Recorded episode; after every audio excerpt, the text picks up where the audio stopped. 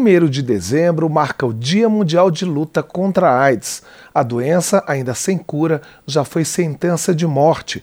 Atualmente, o vírus HIV, responsável pela imunodeficiência, é controlável, graças a medicamentos antirretrovirais que garantem qualidade de vida às pessoas que convivem com a infecção.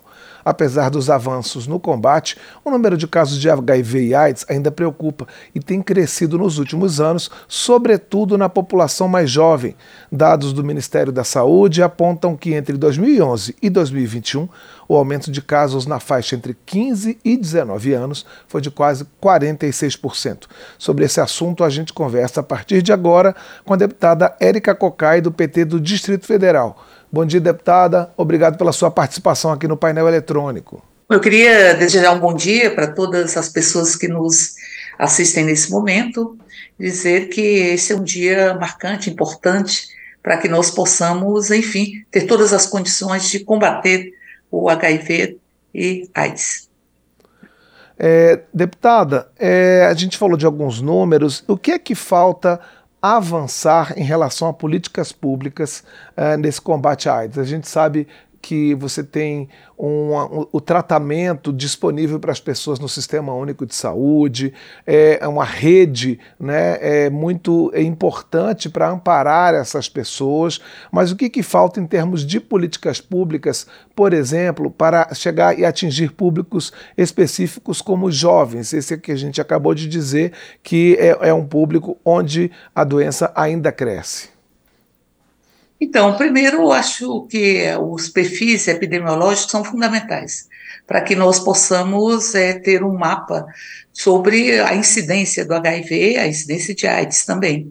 Então, nesse sentido, é fundamental que nós tenhamos o perfil epidemiológico e é fundamental que nós possamos, a partir desse perfil, você falava da incidência é, maior de jovens, então isso é um fato maior do é, gênero masculino também. Então, portanto, a partir desse perfil epidemiológico, fazermos campanhas, campanhas de prevenção.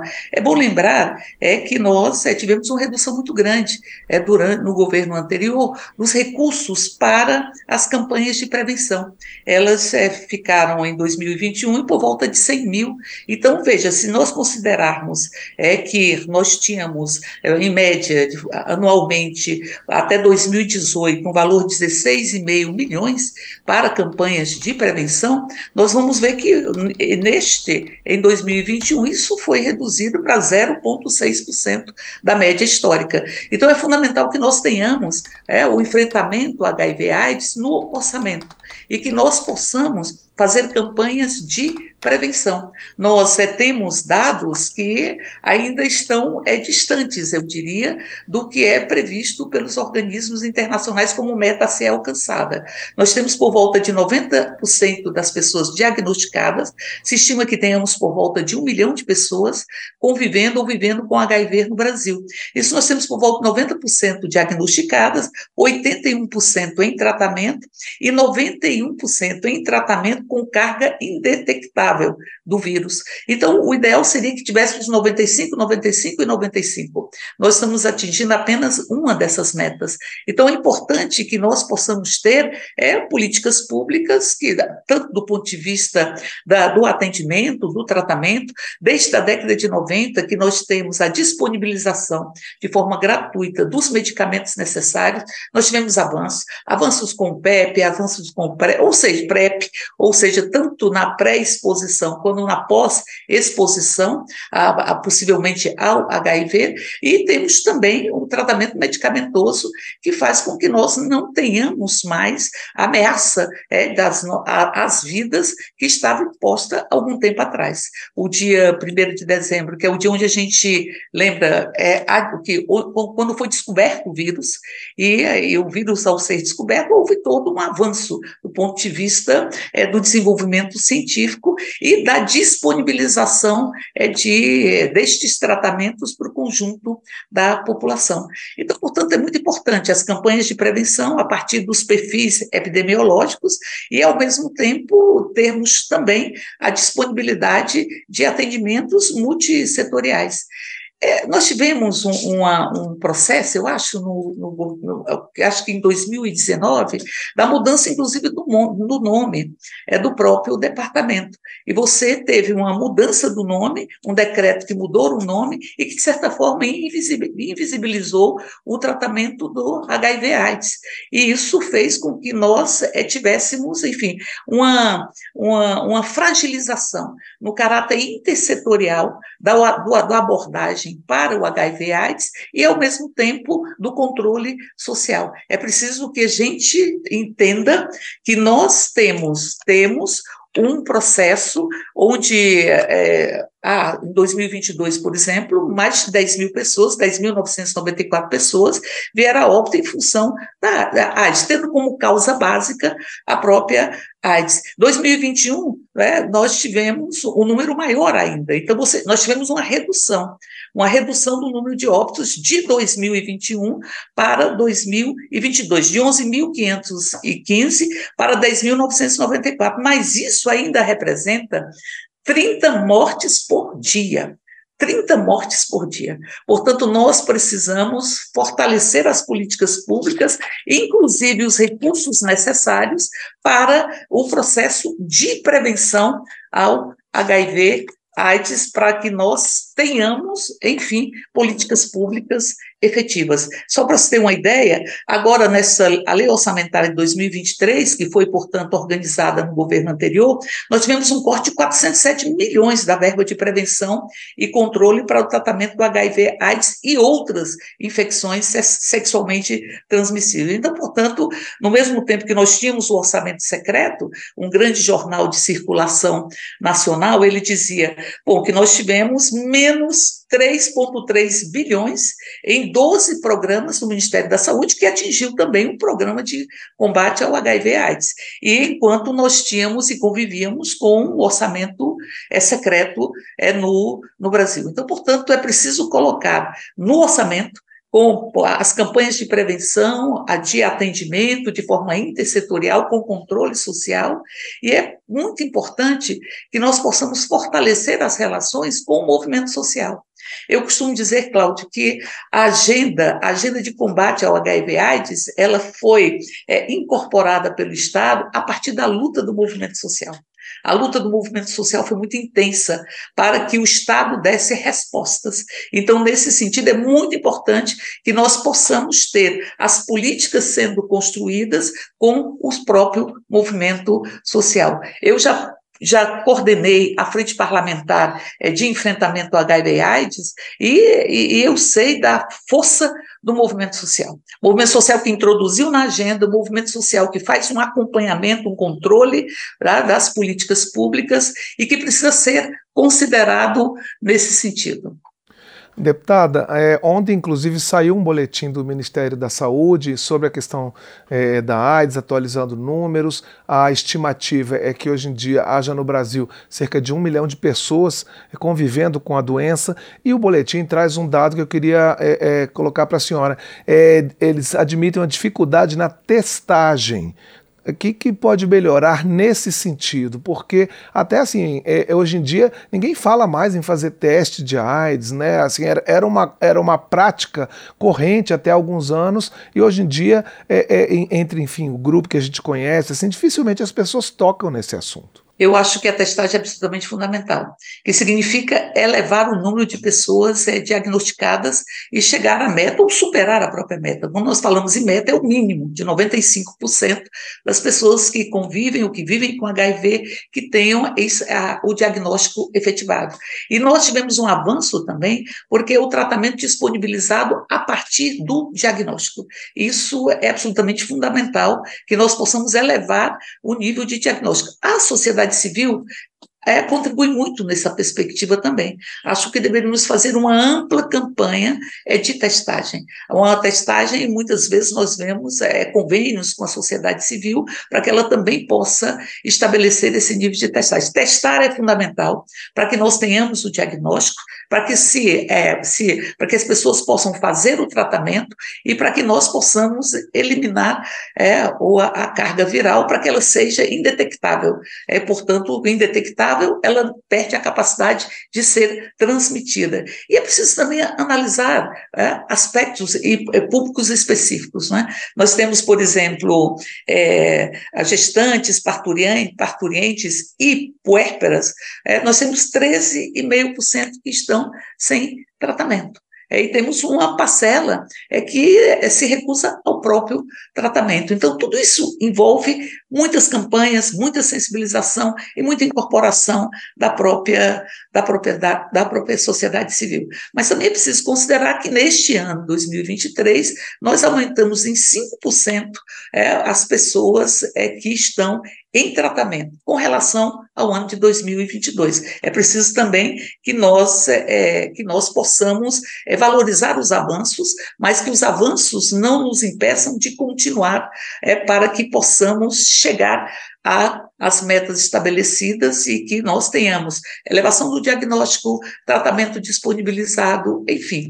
E é, é, é para se ter uma ideia, Cláudio, nós temos, se avalia que nós temos por volta de quase 200 mil pessoas que sabem que têm o HIV e que é, não se tratam. Como você já disse, tem uma incidência muito grande entre jovens que não viveram não viveram o que a nossa geração, o que a minha geração vivenciou. Perderam os amigos para a AIDS. Não vivenciaram esse processo e hoje, como você mesmo disse, você pode viver e viver muito bem e ver muito, é, muitos anos, é, ou e nem vir a a, a, óbito, em, tendo como causa básica o próprio HIV, se houver esse atingimento é, de todos os tratamentos que estão postos. Deputada Érica, como é que está atualmente a, questão do preconceito, da discriminação contra os pacientes que têm AIDS, porque isso já foi uma coisa muito grande no início da epidemia da AIDS. A gente tinha, é, inclusive, a questão dos grupos de risco, né, que é, um, grupos da população que eram discriminados porque havia uma incidência maior da, da, da doença. Depois, é, é, a doença foi se é, é, espalhando, deixando de ter esse caráter né, de, de atingir grupos específicos. É, e como é que está hoje em dia a questão do preconceito, da discriminação? Que relatos que a senhora recebe sobre isso atualmente? Fazendo uma breve, rápida e superficial pesquisa sobre o tratamento do enfrentamento ao HIV/AIDS durante a, Constitu a Constituinte, nós vamos ver que ali vimos é, expressões muito nítidas de discriminação, inclusive o próprio ex-presidente da República, quando deputado, chegou a dizer que a responsabilidade é por é, superar a, a AIDS ou o HIV e AIDS era das próprias pessoas fazendo uma culpabilização. Então, portanto, isso é fruto é, de uma concepção extremamente discriminatória e preconceituosa que precisa ser superada. Até porque não se constrói políticas públicas com discriminação e com preconceito. Elas deixam de ser públicas. E, nesse sentido, é, é, preciso que nós possamos, todos os dias, trabalharmos na perspectiva de eliminarmos qualquer discriminação e qualquer preconceito. Tem uma, o presidente de uma ONG que trabalha no enfrentamento ao HIV-AIDS aqui em Brasília, ele disse que o maior vírus que nós temos que enfrentar é o vírus do preconceito. E penso que, obviamente, que nós temos hoje condições melhores do que tínhamos há, há décadas atrás com relação às pessoas que ao preconceito com relação às pessoas que convivem com HIV, mas é preciso que tenhamos campanhas permanentes. Eu vou reafirmar a necessidade de prevenção. Eu vou reafirmar a necessidade de construirmos uma sociedade é, mais justa e que nós possamos superar é, o preconceito e a discriminação. Aliás, o Brasil ele tem uma, uma, uma, uma legislação que é, coíbe ou que, em verdade, impede, é, penaliza qualquer discriminação das pessoas com HIV AIDS. Nós enfrentamos muito isso. No local de trabalho, muitas vezes, a discriminação, quando a pessoa é, se apresenta como soro positivo, e é preciso sempre ser intolerante com a discriminação e o preconceito, e, ao mesmo tempo, trabalharmos com políticas públicas. Aliás, penso eu que, em grande medida, o preconceito, a discriminação, ele impede que façamos uma campanha é, de prevenção, de dirigida dirigida às condicionantes ou, a, ou dirigidas a partir dos dados do perfil epidemiológico. Então, nesse sentido, a luta contra o preconceito e a discriminação, que é crime ou que é responsabilizada no nosso país pela nossa legislação. Nós também tivemos outros avanços na legislação, né? Assim, a, a, a assegurar o sigilo, que é uma legislação que foi aprovada é, pela, pelo Congresso Nacional, que eu tive a, a oportunidade de relatar na comissão à época de Seguridade Social e é, Saúde, Seguridade Social e Família, e que teve como relator é, em plenário o deputado, a época deputado Alexandre Padilha. Mas, fundamentalmente, trabalhar com o movimento social é fundamental. Fazer campanhas de prevenção é absolutamente fundamental e, ao mesmo tempo, disponibilizar um conjunto de políticas públicas de forma intersetorial, para que, a partir dos perfis epidemiológicos, nós possamos fazer é, uma atuação que seja uma atuação eficaz. Não se faz com preconceito e com discriminação. Eu lembro de campanhas que acabaram sendo absolutamente é, impedidas de serem realizadas por pressão de grupos que não queriam, que queriam tornar é, a, o HIV e a AIDS é,